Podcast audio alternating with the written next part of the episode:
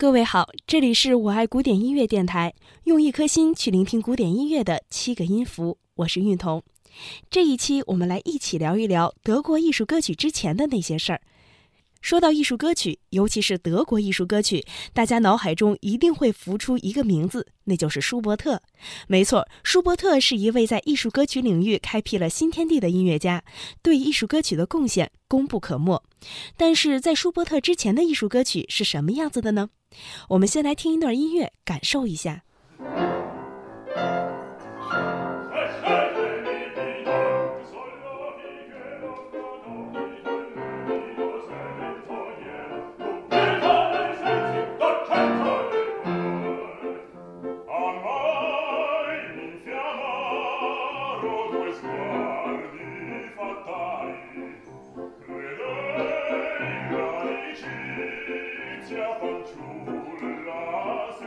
这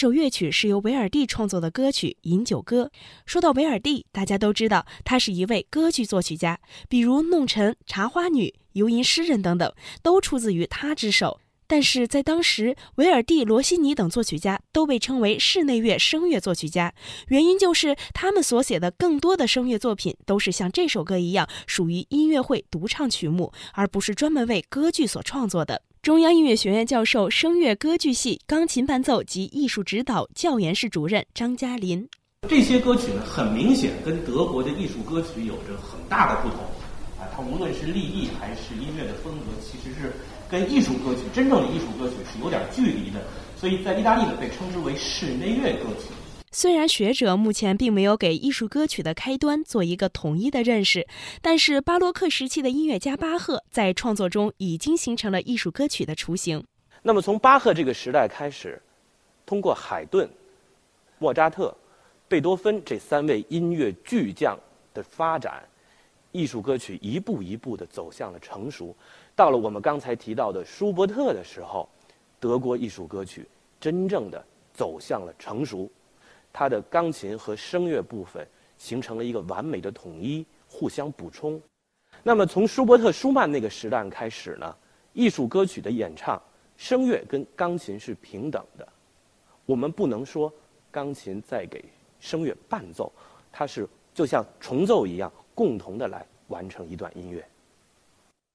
说了这么多艺术歌曲，那么什么样的音乐才能算是艺术歌曲呢？艺术歌曲的标准呢，其实有这么两点：第一，它的歌词一定是具有高度文学性的诗歌；第二，艺术歌曲的声乐部分和器乐部分啊，通常指的是钢琴，就是它的钢琴部分跟声乐部分是一个不可分割的有机的整体。如果我们看到一个谱子上面写着作词是谁、作曲是谁、配伴奏是谁，那这样的歌曲。我们一般不把它归入到严格意义上的艺术歌曲。艺术歌曲的歌词发展也很有意思，在巴赫那个年代。他的歌词还是一些民间的顺口溜，有的时候他的伴奏部分也是比较单调、幼稚的，大家更多的还是听声乐独唱。而到了舒伯特时期，艺术歌曲的歌词常常会用歌德、缪勒这样的顶级诗人的诗词来做歌词，所以由此也可以断定，艺术歌曲是先有词才有曲的。好的，以上就是这期的全部内容，感谢您的收听，这里是我爱古典音乐电台，我是韵彤，再见。